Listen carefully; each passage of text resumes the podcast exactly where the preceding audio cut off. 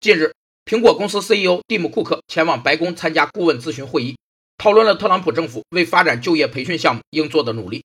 库克表示，他将坚持履行支持终身学习的承诺。终身学习是指个体的学习活动是一生中连续不断的过程。在企业里，终身学习是指组织为员工提供持续的培训机会。有竞争力、希望充分调动员工积极性的企业会提供终身学习的承诺，使员工具有不断更新的知识和技能结构，使其更具有工作竞争力。终身学习有三个功效：一是使员工掌握最新的工作技能；二是具有天生的激励性，能帮助员工制定未来的个人职业生涯发展规划。增强其自信心和能动性，给员工带来成就感。三是，在一定程度上提高了员工重新就业的能力。长期以来，美国大型科技公司一直在抱怨没有足够精通技术的人才以供招聘。打造就业培训项目，可在一定程度上满足美国雇主不断变化的需求。